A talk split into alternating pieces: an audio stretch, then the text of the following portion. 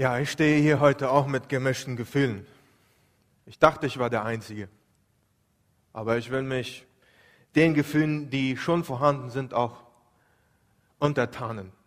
Zu, zu einer Seite froh mit den Gesunden, aber zur anderen Seite traurig mit den Leidenden durch Krankheit oder Verlust von einem Familienangehörigen oder einem Bekannten. Und als ich mich in diesen Tagen mit Zephania beschäftigt habe und beiseite all dem, was auf einmal etwas sich lustig anhören kann, wir haben unter uns Theologen im Center immer etwas Witze über jegliche Bücher in der Bibel und wenn das erst bis, bis zu den kleinen Propheten kommt, so wie Zephania, dann fragen wir uns oft, den gibt es überhaupt in der Bibel? Weil man so wenig mal aus ihm liest oder ihn zum Vorschein kommen lässt. Aber beiseite all dem habe ich Gott in dieser Woche gefragt, auch gerade weil ich die schwere Situation im Land und der Familien in der Gemeinde sah, habe ich Gott gefragt, muss das jetzt gerade so ein hartes Wort sein? Könnte es nicht ein leichteres sein? Könnte es nicht ein sanfteres oder ein süßeres Wort sein? Das ist ja auch schon so schwer. Und jetzt kommt dieser brave Bursche, so wie Zephania, und gibt uns harte Worte. Aber ich bin vertraut darauf, dass Gott weiß, was wir brauchen. Vielleicht nicht unbedingt, vielleicht stimmt das nicht unbedingt damit überein, was wir wollen. Aber das, was wir in diesem Moment brauchen. Das, was du brauchst, das, was ich brauche.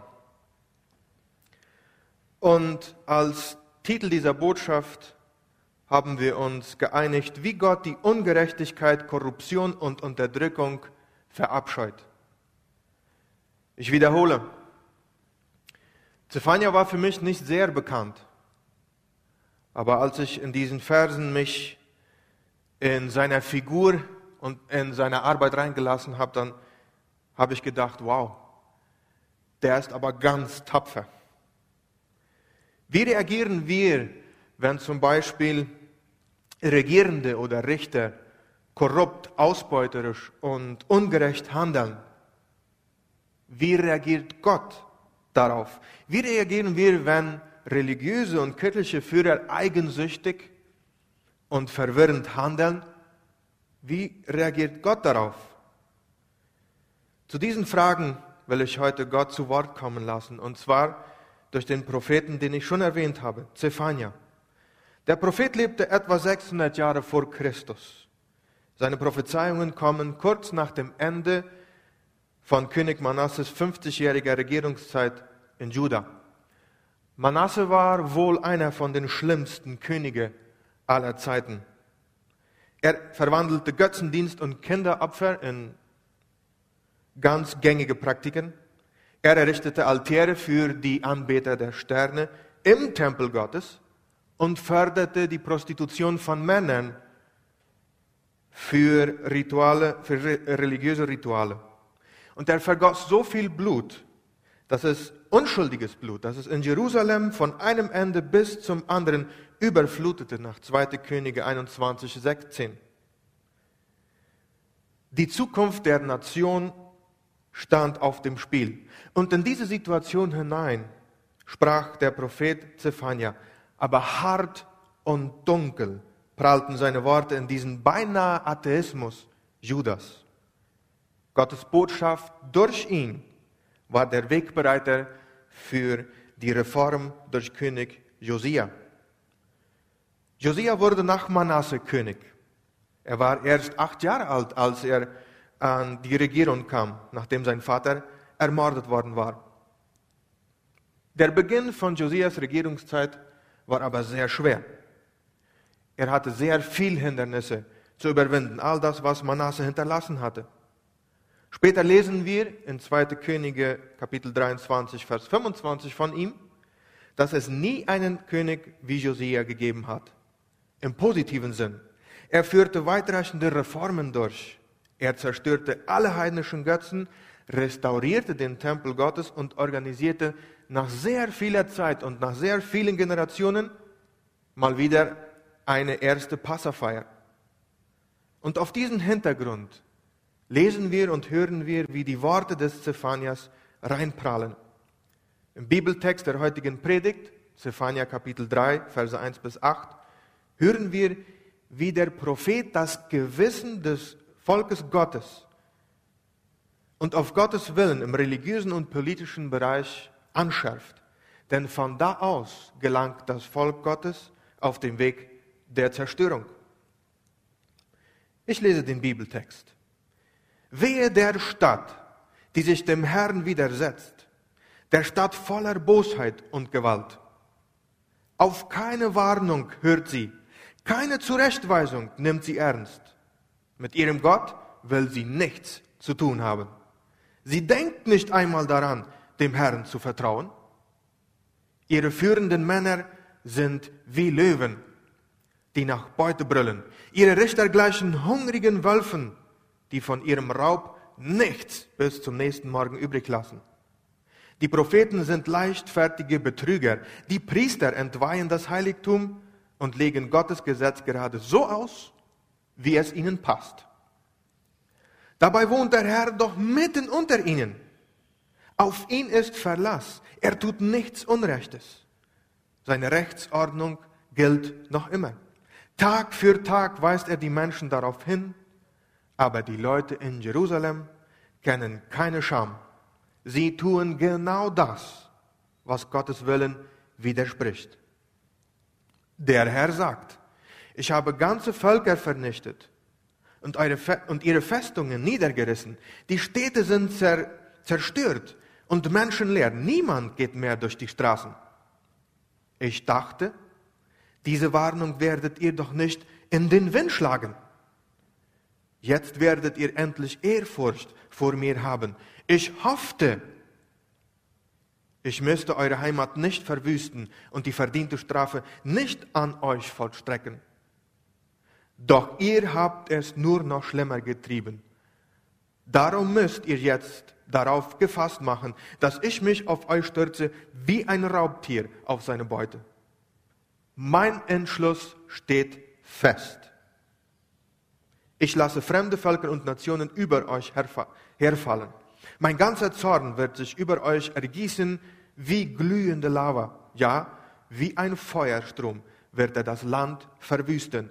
Darauf gebe ich, der Herr, mein Wort.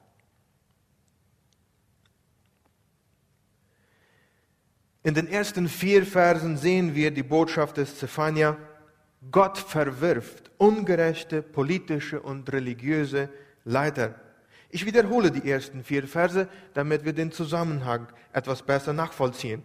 Wehe der Stadt, wehe, die sich dem Herrn widersetzt, der Stadt voller Bosheit und Gewalt.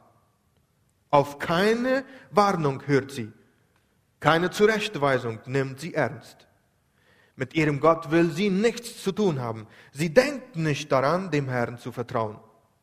Ihre führenden Männer sind wie Löwen, die nach Beute brüllen. Ihre Richter gleichen hungrigen Wölfen, die von ihrem Raub nichts bis zum nächsten Morgen übrig lassen. Die Propheten sind leichtfertige Betrüger. Die Priester entweihen das Heiligtum und legen Gottes Gesetze gerade so aus, wie es ihnen passt. Wehe, wehe euch. Das sind harte Worte, sehr harte Worte. Worte, die aus einem weinenden Herzen des Propheten kommen. Hier begegnen wir einen Mann, dem das Herz wirklich wehtut, weil das Gericht über sein Volk, seine Leute, nicht mehr zu umgehen scheint. Er klagt um diese Stadt, wie in einer Trauer um einen Toten. Er trägt Leid um Jerusalem, weil er als Bote Gottes Furchtbares kommen sieht. Wir spüren hier fast, wenn wir uns hineinlassen, seine Bitterkeit und seine Sorge. Und das Erschreckendste dabei ist wohl nicht einmal die offensichtliche Rebellion, die Unreinheit durch Sünde und Aberglaube oder die Unterdrückung der Schwachen das Erschreckendste für Gott und den Propheten ist die Haltung des Volkes. Welches ist diese Haltung? die den Anruf und die Zurechtweisung des Propheten, die Stimme Gottes an die Menschen nicht hören, auch nicht annehmen will. Und so schneidet sich Jerusalem selbst die letzte Hoffnung ab, die sie vielleicht, vielleicht noch haben dürfte.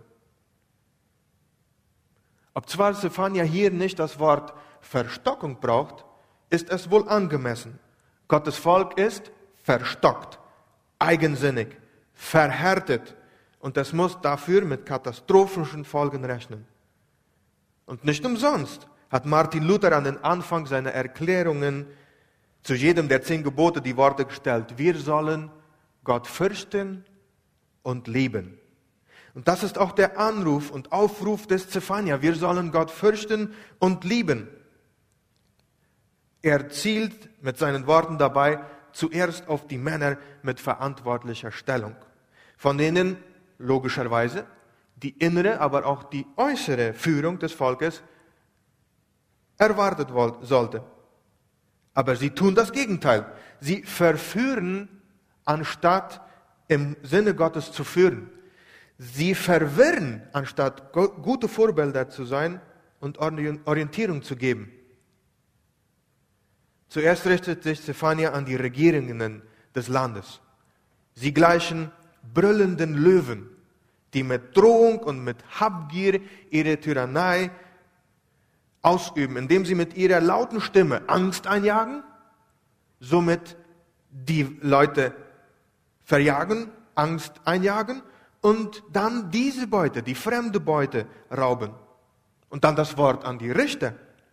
Sie sind wie hungrige Wölfe, die gewinnsüchtig und bestechlich, so echt korrupt sind. Auf Kosten anderer schleichen sie sich durch die Nacht und beuten sie dermaßen aus, dass bis zum nächsten Morgen nichts übrig bleibt.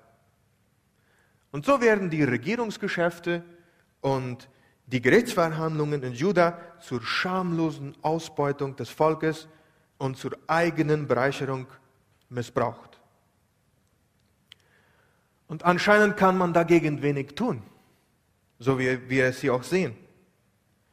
Denn alle Macht steht auf der Seite der Regierenden und der Richter. Das Volk hat keine in diesem Sinne. Aber sie haben vergessen, dass mehr Macht auch mehr Verantwortung Gott gegenüber und den Personen gegenüber bedeutet. Und im Gegensatz dazu sind sie jetzt zu hemmungslosen Räubern geworden, die man im Geheimen mit Recht auch nicht respektieren und achten kann. Und danach geht Zephania gegen die religiöse äh, Leiter vor. Auf der einen Seite stehen da die Propheten, untreue Männer, die geistliche Gabe der Prophezeiung sollte vor allem im Volk dem seelsorgerlichen Bestreben dienen, Menschen vor dem heiligen Willen Gottes zu stellen, ihr Leben in solches Gespräch vor Gott zu bringen, sie im Glauben zu stärken oder sie zur Buße zu führen. Stattdessen erfanden und fälschten die Propheten äh, Gottes Wort zu ihren Gunsten, so wie sie es wollten. Angetrieben von Sucht nach Ansehen und von Habsucht schwatzten sie den Menschen ihre eigenen Gedanken als Gottes Gedanken auf. Die treuen Worte Jahwes werden, werden durch verräterische Worte lügnerischer Männer ersetzt. Und auf der anderen Seite sind da die Priester, die sich nicht trauen, die Gottes Verordnungen oder die sich nicht trauen, Gottes Verordnungen gegen die Sünden Judas zu richten.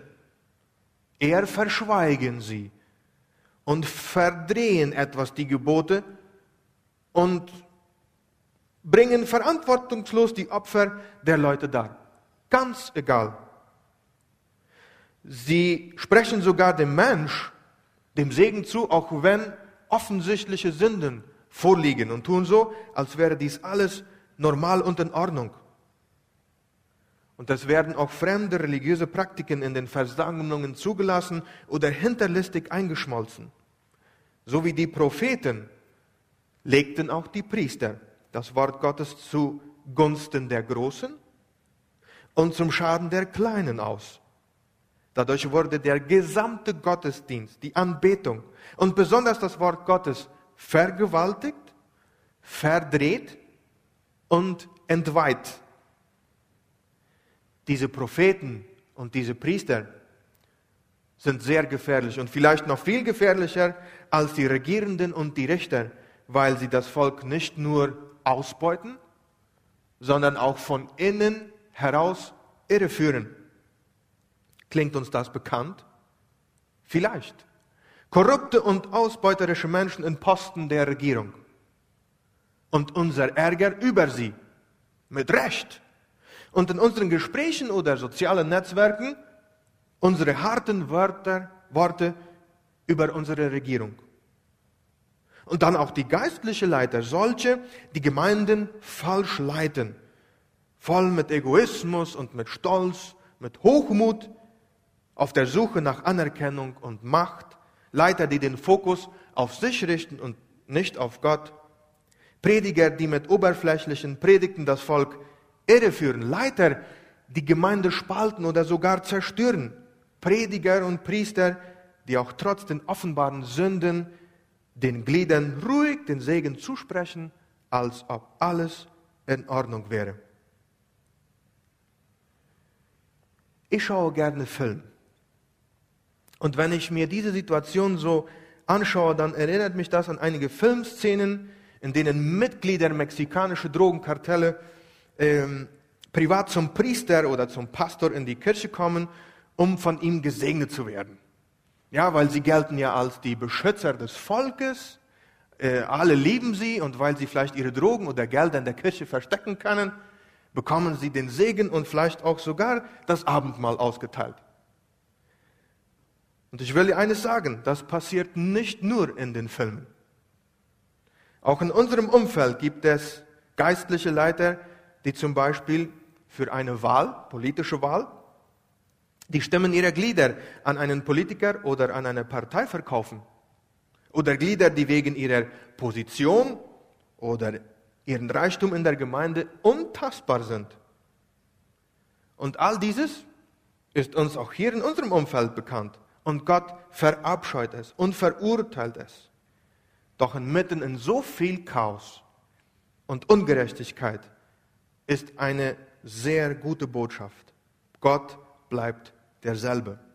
Gott bleibt treu und gerecht inmitten der Ungerechtigkeit. Vers 5. Dabei wohnt der Herr doch mitten unter ihnen. Er tut niemals etwas Böses, sondern Tag für Tag sorgt er für Recht. Ja, auf ihn ist immer Verlass. Aber die Leute in Jerusalem kennen keine Scham. Sie tun genau das, was Gottes Willen widerspricht. Inmitten einer verkehrten und untreuen Gesellschaft Volk oder Gemeinde bleiben die Ordnungen des Bundes, die Gebote Gottes, der Charakter und die Eigenschaften Gottes immer dieselben.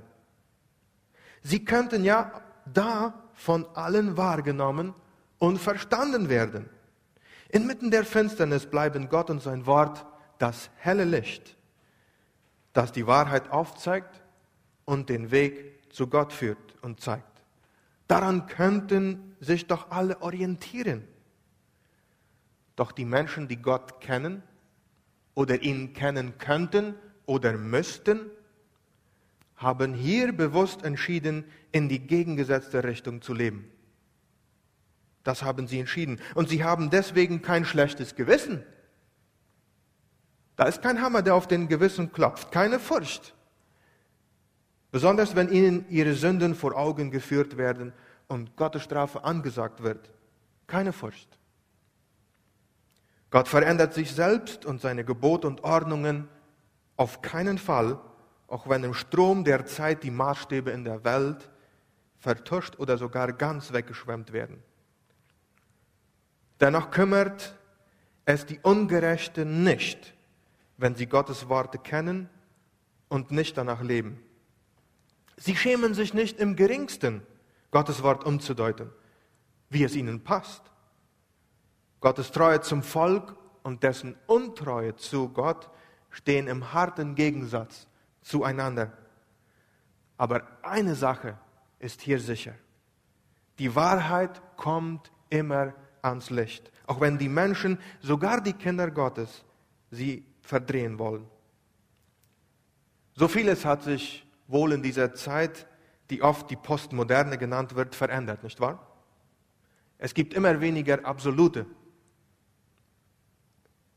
So vieles ist relativ geworden, besonders in Fragen der Moral. Was vor einer Zeit lang, vielleicht 30, 40, 50 Jahre zurück, noch Sünde war oder Sünde hieß, ist, ist es heute auf einmal nicht mehr. Ehebruch und Wiederheirat, Götzendienst, Abtreibung, Hinterziehen von Steuern, Verleumdungen, Bestechungen, Heirat zwischen zwei Männern oder zwei Frauen, so vieles scheint heute erlaubt zu sein. Und man fragt sich dann ab und zu, wo geht diese Welt nur hin? Und ich denke, die Antwort, die kennen wir wohl. Unser Verhalten verändern wir jedoch nur schwerlich. Oft sind wir schwerlernig. Und nur zu schnell ist so vieles so verdorben. Aber genau da ist Gott. Unveränderlich in seiner Treue und seiner Gerechtigkeit, in seiner Liebe und in seiner Barmherzigkeit. Und an ihm können wir uns klammern, festklammern. Auf ihn können wir uns verlassen. Er ändert nicht. Aber wir müssen gestehen, die Gefahr, ihn zu ignorieren, ist immer wieder so groß. Gott wird von Menschen ignoriert. Verse 6 und 7. Der Herr sagt, ich habe ganze Völker vernichtet und ihre Festungen niedergerissen. Die Städte sind zerstört und menschenleer. Niemand geht mehr durch die Straßen. Ich dachte, diese Warnung werdet ihr doch nicht in den Wind schlagen. Jetzt werdet ihr endlich Ehrfurcht vor mir haben. Ich hoffte, ich müsste eure Heimat nicht verwüsten und die verdiente Strafe nicht an euch vollstrecken. Doch ihr habt es nur noch schlimmer getrieben. Ignorieren. Die Menschen in Juda, die kennen doch den Gott. Die wissen doch, wie Gott ist und was er tun kann.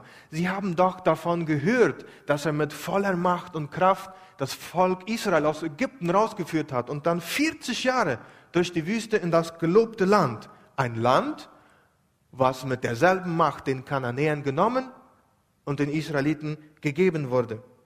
Und diese Hand Gottes zerschlug später durch die Assyrer noch andere zahlreiche Völker und Städte.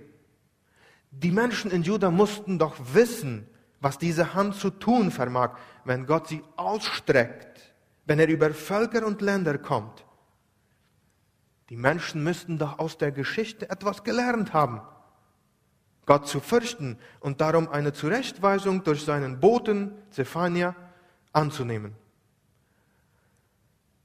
Aber Gott ist hier mit seinem väterlichen Herzen ernst. Er sagt, ob zwar er so eine schwere Hand haben kann, hat er keine Lust daran zu strafen. Er findet am Ausrotten von Menschen und Völkern keine Freude. Vielmehr will er segnen. Nur er wird ignoriert. Menschen allmählich lernen jedoch langsam und vergessen schnell. Und immer, immer wieder erleben wir dieses, wie schnell wir die Krisen und die Schicksalsschläge in unserem Leben und vielleicht in dem Leben unseres Volkes vergessen. Wir sehen so oft, wie die Lehren, die wir aus diesen Situationen ziehen und uns doch vor weiteren Fehlschlägen bewahren könnten, sich so schnell verdünnen oder ganz verschwinden. Warum wohl? Vielleicht, weil wir zu schnell wieder an uns denken, wenn es uns wieder gut geht. Und dann auf einmal machen wir Gott und den Menschen Vorwürfe, wenn es uns dann wieder schlechter geht. Und ich bin einer von diesen, der schnell vergisst. Vor etwas mehr als zwei Jahren wurde ich wegen Depression im psychiatrischen Krankenhaus Irene in Philadelphia eingeliefert. Der Zustand, in dem ich mich zum größten Teil selbst hineingestürzt hatte, war sehr hart. Es war sehr hart. Gott, liebe und kompetente Menschen haben mir damals geholfen, einen Haufen Sachen in mir zu sehen, die ich bis dahin falsch gemacht hatte, um es einmal ganz kurz zu sagen. Und ich bin noch immer im Prozess, diese zu berichtigen. Aber glaubt mir eins, kurz nachdem ich etwas gesünder geworden war, fingen altbekannte Charakterzüge zum Beispiel wieder an, die Kontrolle in meinem Leben übernehmen zu wollen. Auch heute noch vergesse ich immer wieder zu schnell, was mich damals zu dem dunklen, tiefen Punkt der Verzweiflung und der Depression geführt hat. Und ich wiederhole meine alten Verhaltensweisen, die zerstörerische Verhaltensweisen, Verhaltensweisen immer wieder. Und ich erlebe dann auch nur zu oft, dass ich mit den Konsequenzen meiner Handlungen leben muss. Und, und oft werde ich dann böse und empfinde diese Situation wie ein Gericht Gottes. Aber liebe Leute, alles Handeln hat Konsequenzen. Es hat Konsequenzen. Gott kündigt das kommende Gericht an, Vers 8. Darum macht euch auf den Tag gefasst, an dem ich Gericht halte. Ja, ich werde mich auf euch stürzen wie ein Raubtier auf seine Beute. Mein Entschluss steht fest. Ich rufe alle Völker und Nationen zusammen, um mein Urteil an ihnen zu vollstrecken. Niemand wird meinen Zorn entrinnen. Ja, mein leidenschaftlicher Zorn bricht los wie ein Feuer und erwüstet die ganze Welt. Darauf gebe ich, der Herr, mein Wort. Harte Worte. Heiliger Zorn, den Gott gegen Menschen mit einem verstockten, eigensinnigen, verhärteten Herzen richtet. Gottes Ausruf höchster Erbitterung, wie Fluch. Er kam in dieser Feuerflut seines zornigen Eifers über die ganze Erde und vernichtete Judas Gebiet und alles ringsum, soweit man nur mit dem bloßen Auge schauen konnte. Durch Zephania kündigte Gott selbst nun den Tag Jahwes an. Ein Begriff, den der Prophet mehrmals in seinem Buch benutzt, wenn er vom Tag des Gerichts spricht. Und mit diesem Bild schließt die Prophezeiung Zephanias.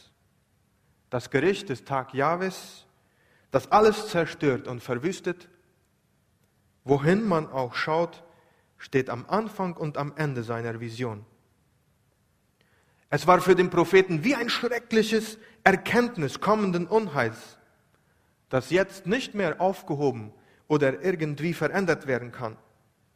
Er hofft nur, und ich denke, er hofft das mit Gott zusammen, dass zumindest einige Menschen sich dieses Wort zu Herzen nehmen und Gott suchen, wie er damals und wie er jetzt noch gefunden werden kann. Aber leider leben die meisten Menschen in eigensinniger Sicherheit weiter, während der Tag des Gerichts ganz schnell näher kommt. Was möchte Gott uns durch diese harte Worte des Propheten wohl sagen? Was haben wir schon gehört? Was habe ich schon empfangen? Eine Sache ist ganz klar. Gott hasst es, wenn Menschen mit ungerechtem und korrupten Vorgehen und andere Menschen unterdrücken und manipulieren. Sei es in der Politik, in Wirtschaft, in Schulen, in Gemeinde, in Sport, wo auch immer. Überall. Gott aber bleibt treu und gerecht inmitten dieser Ungerechtigkeiten, inmitten dieser Korruption. Aber er geht davon aus, dass inmitten dieser Situationen immer wieder Menschen da sind, die hier nicht mitmachen, die anders handeln, die anders sind. Gott will Menschen in diesem Sinne auch helfen und zurechtweisen, damit sie nicht verloren gehen und damit sie anderen in ihrem Umfeld segnen können, wozu wir berufen sind als, als Volk Gottes. Wenn Menschen Gott jedoch ignorieren, dann wird sein Gericht und die Konsequenzen sie hart treffen. Ehrlich gesagt wäre mir dieser Schluss sehr lieb, denn so hätten all die anderen die Schuld und all die anderen würden von Gott verurteilt werden. Doch diese Botschaft ist nicht nur für die sogenannten Großen, sondern auch für die sogenannten Kleinen, so wie ich. Denn dank den Kleinen gibt ja es doch recht die Großen. Wir schimpfen gerne und oft über die Korruption unter den Regierenden, unter den anderen, unter den Großen. Aber dabei vergessen wir sehr leicht, dass wir oft mitschuldig, mitverantwortlich sind in dieser Korruption, die allmählich nur da oben irgendwo ist.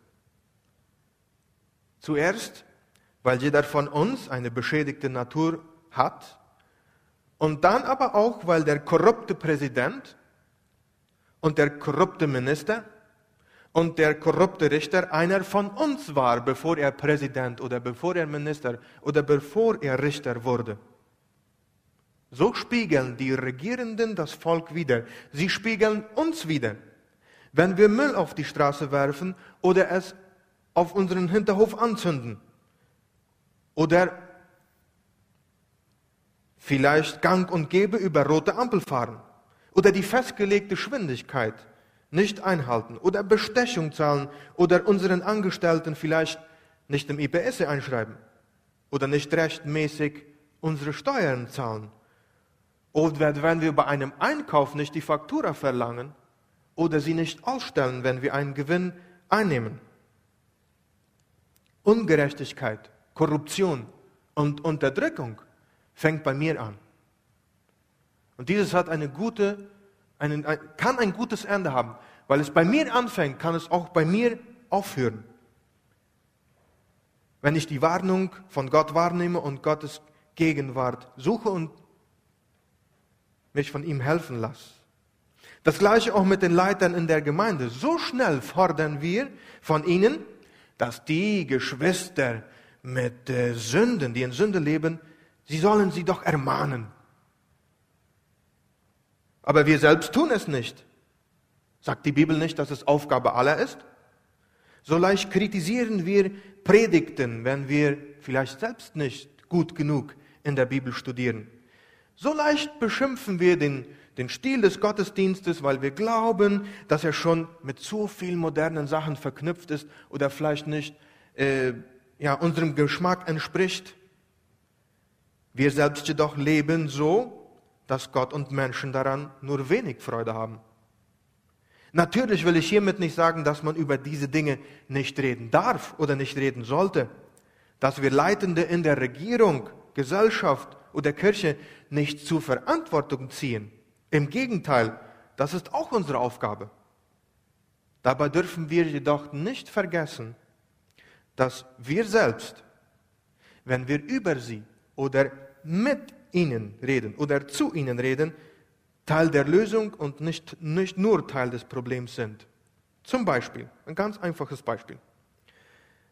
Wenn ich heute hier irgendwie falsch das Wort Gottes ausgelegt habe, vielleicht zu meinen eigenen Gunsten, dann ist es eine Aufgabe jeder von euch, mir nachher zurechtzuweisen. Wie kann man das machen? Mit der Hilfe des Heiligen Geistes, mit dem Lesen des Wortes Gottes und mit dem Gespräch mit Brüdern und Schwestern, um dieses zu verstehen. Und so können wir gemeinsam wachsen. Doch ignorieren wir oft diese lebenswichtigen Einzelheiten. Und Gott ist hiermit sehr hart. Er verabscheut es. Und die Konsequenzen dessen sind unausweichbar. Liebe Gemeinde, in all diesem das Wichtigste über allem ist Gott als unser Anhaltspunkt. Denn er ist mitten unter uns und er möchte heute, dass wir zu ihm schauen. Zu seiner Gerechtigkeit und seiner Treue, dass wir seine Botschaft wahrnehmen, verstehen, Buße tun und mit seiner Hilfe alles dran setzen, um nach seinem Beispiel zu leben. So wird Gott geehrt und Menschen können durch unser Beispiel gesegnet werden. Beten wir kurz. Vater im Himmel, danke für deine harte Botschaft heute. Doch inmitten dieser harten Botschaft sehen wir ein Licht. Und das bist du. Es ist dein Wort. Und du lebst mitten unter uns. Vergib uns unsere Schuld und unsere Sünden, wenn wir vielleicht ungerecht, korrupt und, oder unterdrückend gelebt haben. Hilf uns in diesem Sinne, dieses zu verbessern, dass wir auf dich schauen, dass wir uns an, an deiner Gerechtigkeit und an deine Treue klammern und alles dran geben, um auch so zu leben. In Segen, um andere segnen zu können. Das bete ich in Jesu Namen. Amen.